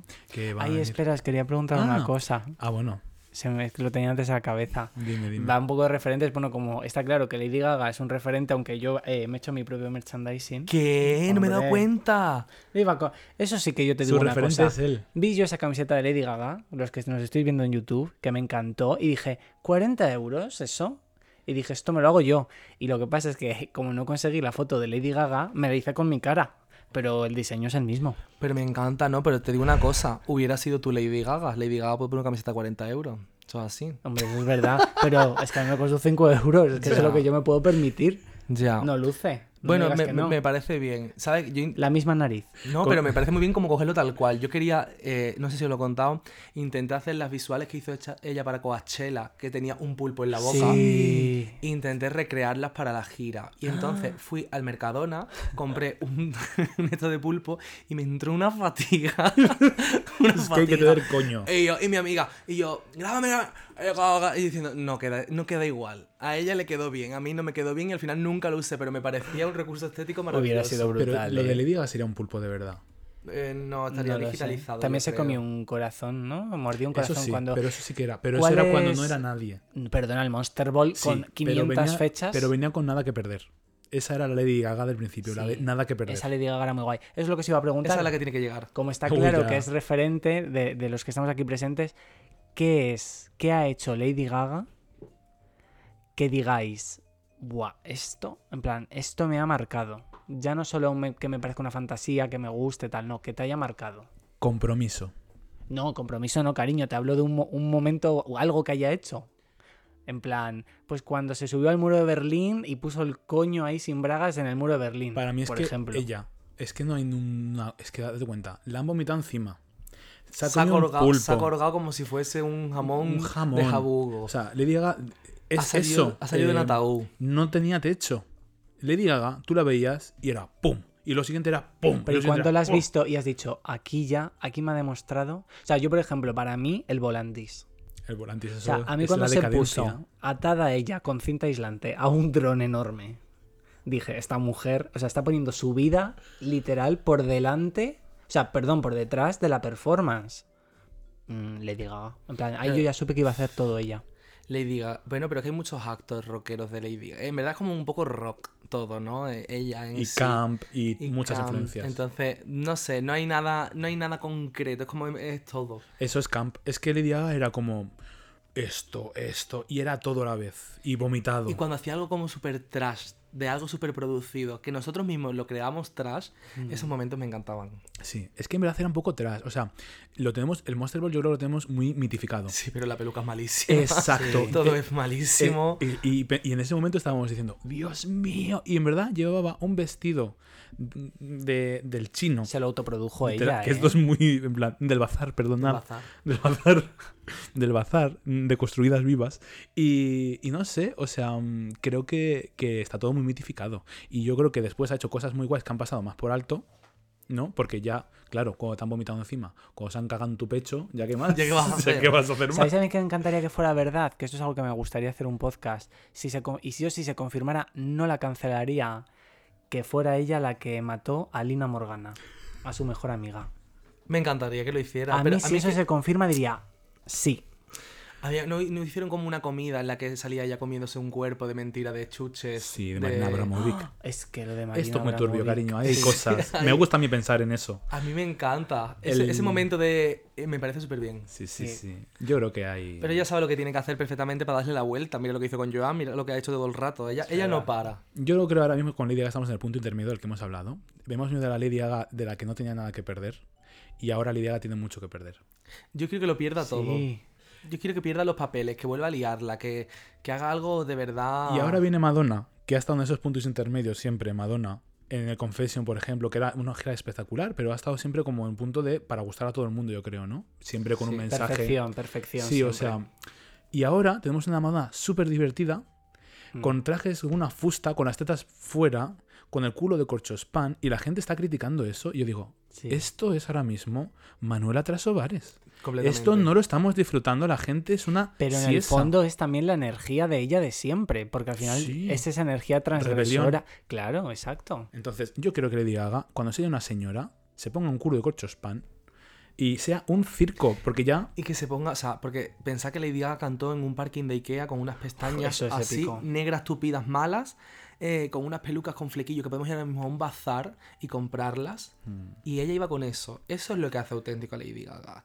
Que se pusiera dos bengalas a las tetas y lanzara fuego. Eso me parece auténtico. Ahí no hay una producción detrás mu- muy grande. Ahora sí, ahora hay una pasarela que sube, baja en el Joan World Tour, ahora no sé qué, la otra, el monstruo. Vale, ahora hay una producción detrás. Pero el momento trash auténtico de Lady Gaga actuando en el 8 y medio, eso mm, me parece que es lo que hace el inicio, ¿no? Que estábamos hablando antes. Cuando el Doritos Ball Show se puso en una parrilla girando sobre sí misma, con la cadera bailando el bimbo hasta arriba de todo tipo de drogas, y luego la vomitaban encima, no sé qué, en el arpo que se le fue la olla, se rompió la cadera.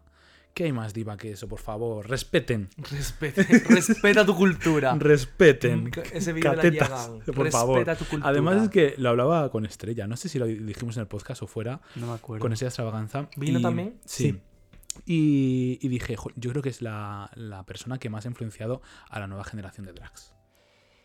Obvio. Hombre, es que además Lady Gaga ya no es solamente porque sea artista pop un poco de, ¿no? De los 2000, bueno, sí, de, lo- de los 2010 y tal, sino por los referentes estéticos. Sí. No, O sea, y porque creas una, una cosa, o sea, tú te piensas que, o sea, fíjate la performance, acabas de con una gafa de sol, y si tú sales con una gafa de sol en un escenario, ya el, al drag, que es una cosa que en sí es cara, que la gente no tiene dinero para producir, pero si tú sales una- con una gafa de sol y sales haciendo así, Ya está. ya lo has hecho todo, cariño, no tienes Sí. que hacer nada más, ¿sabes? Y eso es lo que nos ha brindado Lady Gaga. O, eh, cosas que tú dices, no, no me lo podía haber planteado yo, ahora tengo que llegar ella y hacerlo para que yo lo pueda usar para mi drag. Imaginario, eh, todo. Es que. Porque ves- ella también bebe mucho, yo creo, de la cultura underground. Porque, a ver, Lady Gaga, yo, para mí, eh, o sea, bueno, para mí, quiero decir, viene de una familia de dinero. Ahora, yo creo que sus inicios eh, fueron en Panorama Underground, era gogo. Sí. Entonces, al final, ella también Era bebe un poco de eso.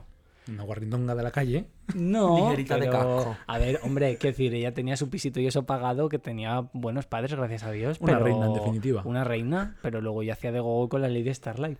Ya, pero piensa que también todo el mundo, en plan, bueno, va mm, partiendo de la base de que mm, eh, ser underground no tiene por qué ser una persona tiesa No, como nada. un ajo, ¿sabes? Pongamos que Alaska tenía dinero y era la del underground de, de la escena madrileña y era una tía con dinero y no pasaba nada, ¿sabes? La gente como que asocia mucho. Ah, Sí. Ese es un problema real, también interiorizado, que pensamos que porque sea underground o, o lleva una camisa con un boquete... tiene una muerta de hambre. Es una muerta de hambre y no es Hombre, la movida madrileña, la mayoría de personas mm, que triunfaron un poco era gente que tenía una familia bien. O sea, no, era, no estaban pasando hambre. Pero yo creo que la falta de recursos hace que efectivamente la gente no tenga nada que perder a la hora de dejarse la carne ahí en el, en el Sí. escenario. Eso sí hace, ¿eh? Sí. Eso es verdad. Yo creo que la gente que Hombre, tiene. le- por ejemplo, Lady Gaga lo decía en el sentido de que, por ejemplo, Madonna también bebía el panorama underground y Madonna sí era una muerta de hambre. O sea, Madonna literal mm, dormía en la calle. Pero, quiero decir, a pesar de que el contexto social eh, y, que- y que estaban viviendo en ese momento era distinto, aparte que era, estamos hablando de una diferencia de años considerable, pero que las dos han bebido de lo underground del momento, ¿sabes? Madonna de su época en Nueva York y le diga, bueno, le Sí. diga también en Nueva York en su época. ¿Por qué creéis que, por ejemplo, Camarón cantaba como cantaba? Pues porque si no era volver, ¿a dónde? Y cantaba que se dejaba ahí, vamos, hasta el último aliento. Y Lola Flores yo creo que igual. Porque Todas. Y eso es lo que me gusta. Yo siempre digo que al final son rockstars por esa energía que se dejan ahí en ese momento. No hay que perder nunca la energía. Y eso es lo que hace auténtico a algunos artistas. Le- eh, Lola Flores no bailaba bien. Como Sara Varas no era una persona que moviese las manos, que tú dijeras. Ella era como, como desgarradora, como, como ese- esa cosa de fuerza. Rafaela Carrá eran gente que en el momento sabían lo que había, vienen de, no sab- de saber qué es lo peor, y eso también te posiciona a tener una capacidad y unas ganas de aprovechar el momento muy Y distintas el que otras flamenco personas. encima es que viene de las entrañas, pura y dura. O sea, viene de... De, De una cueva. Sí, sí, no viene, no viene de, de- de la pasión, de, de- de- Sí. viene de la calle al final. O sea, es- Sí, es súper natural el flamenco. Yo creo que el, el flamenco son las cosas de la calle, la manera de agarrarse el pelo, ¿no? De, Sí. ay, que voy a perder el autobús. Ay, que me pasa no sé qué. O sea, todas esas cosas como de, de es muy naturalidad. visceral. A mí me- o sea, me mueve mucho. Sí, Creo que es como muy potente. La bueno, verdad. entra Víctor ya. Le tenemos al, Ahora sí, ahora al pobre sí. de pie, padece de rodillas, los meniscos, bailando el bimbo. Vamos, Te aplaudo. que pase. Yo no, yo soy un vago, guapa. ¿Qué me estás contando? Que entre la China. Ni hao. Neno Va- nane. Vamos a querer que. Carlos, esto es muy racista, esto es muy racista. No, Vamos a tener que empezar este podcast diciendo, hoy ha venido a divertirse al lerele. Sería, esto sería un chistecito de Pablo Motos. ¿Qué nos traes Bueno, esta ¿qué semana? tal? Bienvenida. Que, bueno, no sé si sabes, traigo las noticias de la semana, así como un poco las más relevantes. Y la primera noticia, imaginaos que vais a una barbería a cortaros el pelo y revienta el patinete y pega tal fogonazo que acaba la barbería así. Pero espérate, espérate. ¿Qué patinete? ¿Qué es un patinete? Un patinete eléctrico. o sea, porque alguien tiene dentro de una barbería un patinete eléctrico. Un señor La fue a cortarse el pelo a Gabá, a una barbería aquí al lado de Barcelona, y lo dejó cargando, con la desgracia de que reventó y pegó un fogonazo que tuvo que ir la policía y los bomberos a apagar todo eso y a sacar la gente fuera. Pues a mí me parecería maravilloso. A mí Pero eso, ¿qué potencia tiene el Pues patinete no lo sé. ¿Y por qué revienta si no llevan gasolina ni nada? los móviles peligro. explotan. ¡Ay! ¡Ah! Eso es muy fuerte. ¿Lo visteis? No, ¿qué? si no sé lo que lo que vas a decir, no sé si lo vio o no. En Año Nuevo vinieron a mi casa mis amigas y salió un iPhone ardiendo. ¿Qué? Y tengo el vídeo de yo apagando el iPhone con la manguera. Os lo pasaré para que lo pongáis aquí. Venga, en el- como trozo Sí, por de- favor. ¡Qué miedo! Sí. Y eso no te indemnizan ni nada. Eh, bueno, yo no recuerdo porque yo solo estaba con una manguera apagando el iPhone. Pero es verdad que cosas así que explotan me dan mucho miedo. Una vez estuve eh, en Semana Santa comiendo churros con mi abuelo y explotó una bombona de butano dentro de la churrería. Ay, qué no miedo. Y Está- pero cuando estabais allí. Estábamos dentro y, y- y la gente a- avalancha saliendo de la churrería. Era muy guay. Pero con miedo, qué fuego y miedo. todo. Con todo, con todo, cariño. Con todo Los el- la fireworks. performance. con tal- Completa. Baby, you are fine. Y los churros volando. El show de estrellas extravagante. Oye, que, que eh, hay gente, hubo una época en la que denunciaban, no sé si era un Samsung, bueno, Samsung pagaba para que no trascendiese, porque había un modelo de móvil Sí, que explotaba un Samsung explotaba. y, y a la gente había perdido hasta las manos y todo porque les explotaban las manos, en las piernas, donde les pillase. Tú imagínate estar durmiendo con el móvil al lado, que lo pones ahí a cargar para que te despierte por las mañanas, Imagínate un el- cipotazo que y te el revienta la cabeza. en el bolsillo, ahí todos los Pues cojones. claro, imagínate los cojones volados. Bueno, a mí que me vuelen los cojones me da igual porque algún día me pondré un coño de diseño. Pero... y, así avanza- y así avanzamos. Y si lo paga Samsung, mejor. Samsung. Eh, ¿Sabéis, habéis, vosotros leéis, creéis en esta historia de la combustión espontánea? ¿Sabéis que No, eso es mentira. ¿Tú crees? Yo tengo un libro, ¿eh? ¿Qué es la combustión espontánea? Que de Hija, repente de ardes. repente ardes. Ardes. La leña arde. Hombre, ese sería el show perfecto. ¿Quién se prendió fuego a sí mismo? O caña. O que no sé, O otra, caña. otra que se quemó a lo, a lo gonzo. sí, creo que se, creo recordar que se, perdió, se prendió fuego a sí mismo. Qué bueno, horror, Michael. Jackson Como también. performance final. Vamos- es la vamos- performance final Vamos de la siguiente artista. noticia. Bueno, Mm, referente a esta noticia, hay que decir que en Hospitalet reventó otro patinete y ahí su- hubo 14 heridos. Pero bueno, en Hospitalet me lo creo más. Hospitalet de Llobregat. Como Bueno, que Hospitalet y Gabá ahí, eh. es que le sí, yo creo que Hospitalet como No, que le pega que exploten cosas. más, más... Le llega a explotar el patinete a la reina del brillo cuando lo robó. Fantasía. Los pezones. ¿Qué? Podrían empezar a, a tener libertad dentro de, de Facebook y de Ah, sí. Instagram. Bueno, pero los perdones hablamos De las mujeres. de en las te- mujeres. Claro, en teoría. Bueno, a mí me lo censuran porque tengo unas tetorras guapas. No, cada vez estoy. Es que, mira, yo ya he hecho la dieta de los 30 días. ¿Sabéis que he perdido? 30 días, claramente, porque no he adelgazado nada. Entonces, estoy en un punto de mi carrera en el que tengo tetas. Y la gente me dice, ¿te estás hormonando? Yo, no, cariño. Estoy gorda. Son los churros. Claro, y a mí me lo censuran. ¿En serio? Sí, O sea, que eres leída como mujer cis. como, como mujer cisterna. Cisterna. Muy bien, pues eso, que quizá acabe y puedas enseñar tus lindos pezones en... Espero que sí, porque hay que reivindicar el pezón. Hay que reivindicar el cuerpo, ¿no? A mí me encanta la gente. O sea, los No, a mí, desnudos así. a mí no. A mí la gente desnuda porque sí no me gusta. Bueno, a mí la gente No. desnuda. Ni la, ni- Hegemónica no. No, ni hegemónica ni no hegemónica. Ponte un pantalón guapa y vete a la calle. Eh, yo no- Está usted guapísima, pero tapa usted ese chichi que hace mucho frío. Es que es verdad, es que no hay necesidad ni eso, ni las licencias poéticas que se toma la gente. Hace poco, En- hace poco no sé quién ganó aquí en España un juicio y le dieron libertad para salir desnudo a la calle. Pues era, era un bien, chico, creo que fue en nudista. Pues yo Barcelona. no quiero verte. Que me parece bien que lo haga, que yo que lo apoyo, ¿eh? Pero que, que me da igual, que no quiero verte. Yo cuando iba a estudiar en Barcelona recuerdo que había un señor que hacía nudismo y cogía el autobús. Y yo pensaba, qué, qué asquete. Pero eso es legal. No, pero mira, a mí, a mí que, que te me da igual, porque al final, mm, paguarra yo, ¿no? Pero, pero... Ya, pero siéntate tú encima de donde se ha postrado su ano.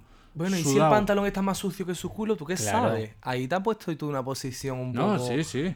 A mí no me gusta que la gente salga desnuda, eh, y- ni el ordinarismo... mm, O sea, ¿qué mejor que un abrigo mm, de pelo a un desnudo? Pues yo voy más allá. ¿Sí? Yo mm, no quiero que la gente salga. Como concepto. Que, que a mí realmente que salgan desnudos me da igual, ¿eh? No, a mí también, pero que no quiero ver gente desnuda. Ya. Que yo, bueno, depende. En plan, no sé. No quiero ver gente... Nos lo vamos a pensar. Tengo que pensar... pero en privado tampoco. ¿Qué, qué te gustan? En plan el látex y cosas así. en- No, mira, es que las licencias poéticas que se toma la gente, el otro día puse un tuit.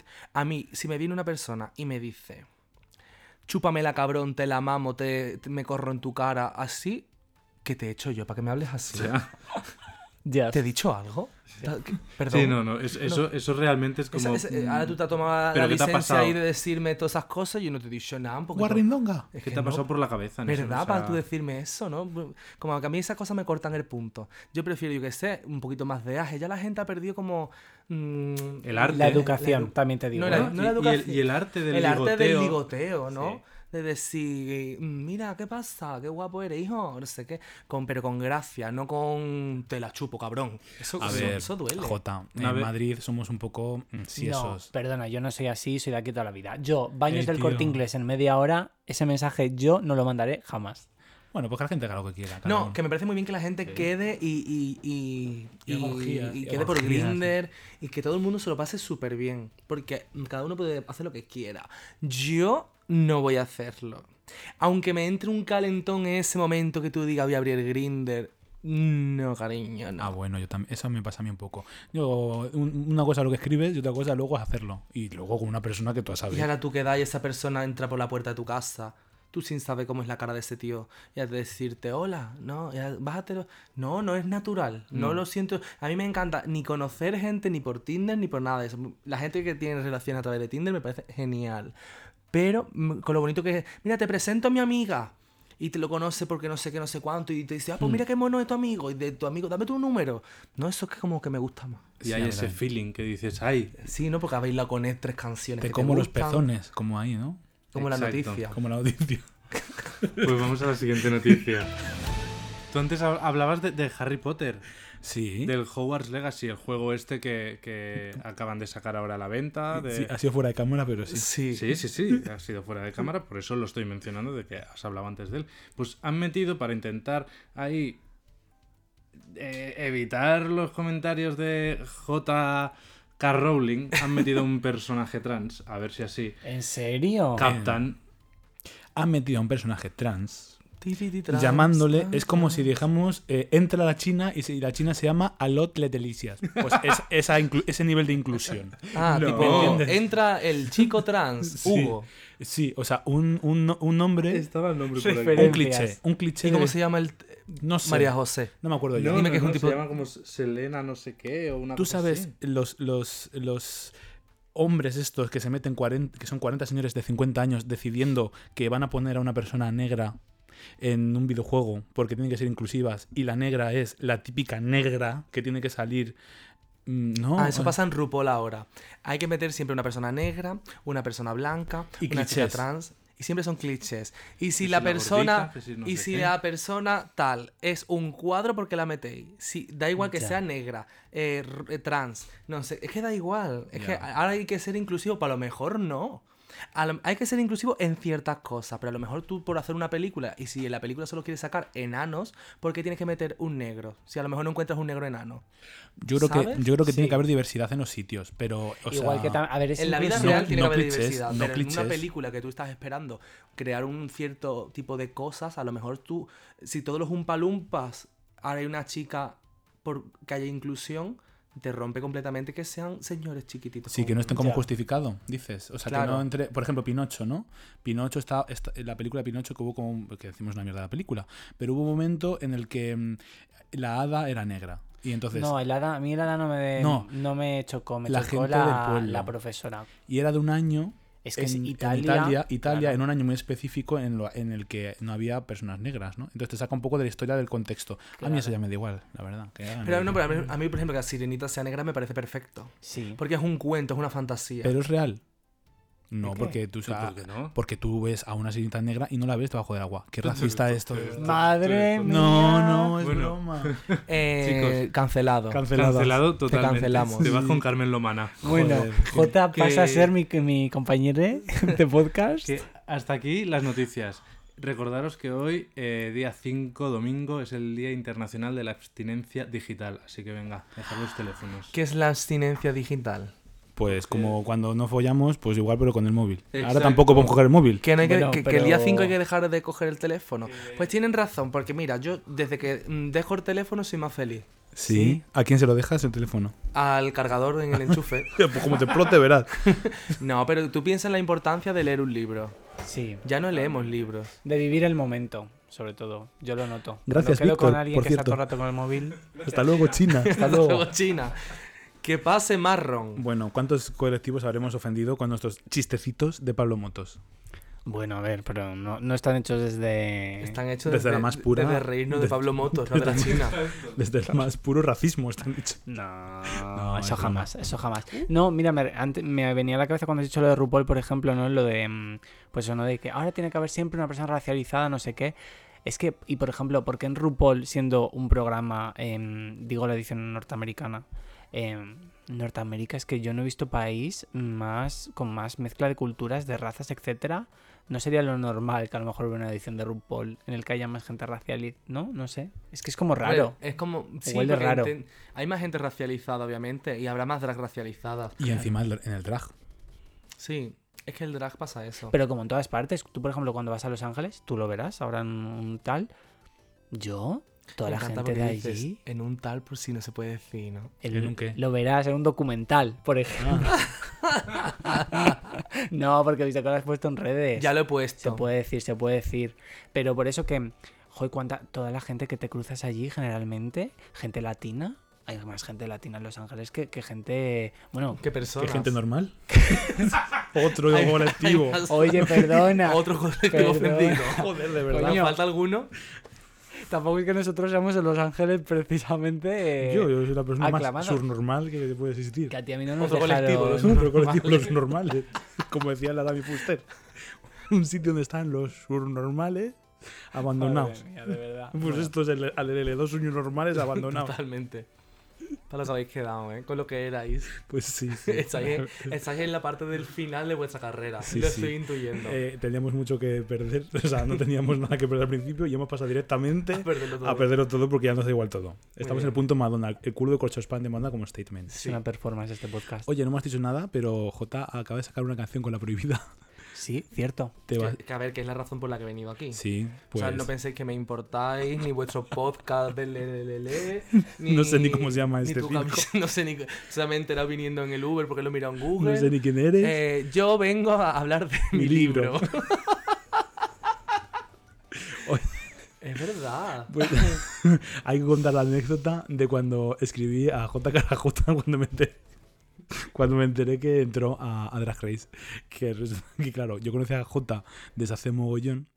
Porque, Porque era su fan. No, hombre, o sea, Era consideríamos... tu fan. Era antes de Eras- cancelarte eras antes hoy. de cancelarme como racista que soy, ¿no? De hecho, repetiremos la pregunta de ¿a quién se te ha caído? Diré, Darko. Pues, pues no me extraña que me haya cancelado porque mira, eh, nos conocíamos y venía a saludarme tal y cual y, y claro, yo le he fichado. Pero claro, no sé si la seguía, si no me pasa mucho eso, ¿no? Que yo, pues, toda la gente que se acerca, pues intento como seguirla de vuelta y tal. Y no sabía si seguía o no. Pero cuando dieron a concierto los nombres de las redes, dije, "Ah, ¿sabes quién entra en las redes? Tal. Y lo, lo miré la arroba y me meto en Instagram. la- eh, le sigo porque no lo seguía y le envió el, el MD diciendo cuánto malero y me di cuenta que al enviar el MD tenían como eh, una, un mensaje que era no puedo entrar en tu fiesta no puedo entrar en la fiesta que hicimos una un- pinchamos en en Barcelona. cuando, en Barcelona cuando fue Joen y era menor de edad y no le dejaba entrar y me escribió como si yo tuviese poder para dejar igual lo hubiese podido dejar pues colado igual sí. seguro. lo hubiese podido colar Y me dejaste ahí con el frío Con de el frío. Barcelona. Yo menor de edad intentando colarme en la fiesta. Yo que había ido a apoyar tu causa de, Sí. de hacer un cartel cutre para Lady Gaga. que nos quedamos ahí nos quedamos ahí sin concierto de Lady Gaga porque canceló porque tenía la fibromialgia Sí, Eso, eso sí que es un acto camp de Lady Gaga. sí. la La fibromialgia, fibromialgia. ¿No? Porque no otra cosa, ¿no? Fibromialgia, toma Sí, ya. fibromialgia. Que no lo puedes juzgar. no. No. No es como Lola Flore con los periodistas diciendo, tienen... No, fibromialgia. Además, Nadie se preguntó nada. Canceló, bueno, cance- aplazó, ¿no? Diga- diríamos, y justo en las fechas de Barcelona aplazadas sacó el documental de, de la fibromialgia. Sí. Bueno, de su vida, pero. Sí, fue un poco merchandising del... La Gaga uno- de 1.53. 1,53 mide.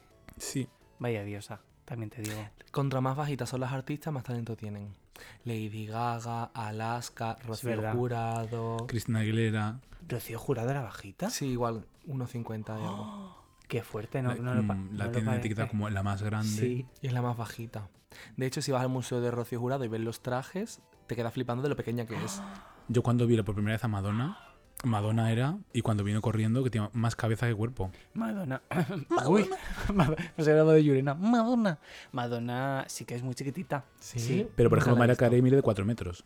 Bueno, que, Kylie do- Minogue sí que es enana. Que ya está bien que se nos enfría la tarta que tenemos en el horno, coño.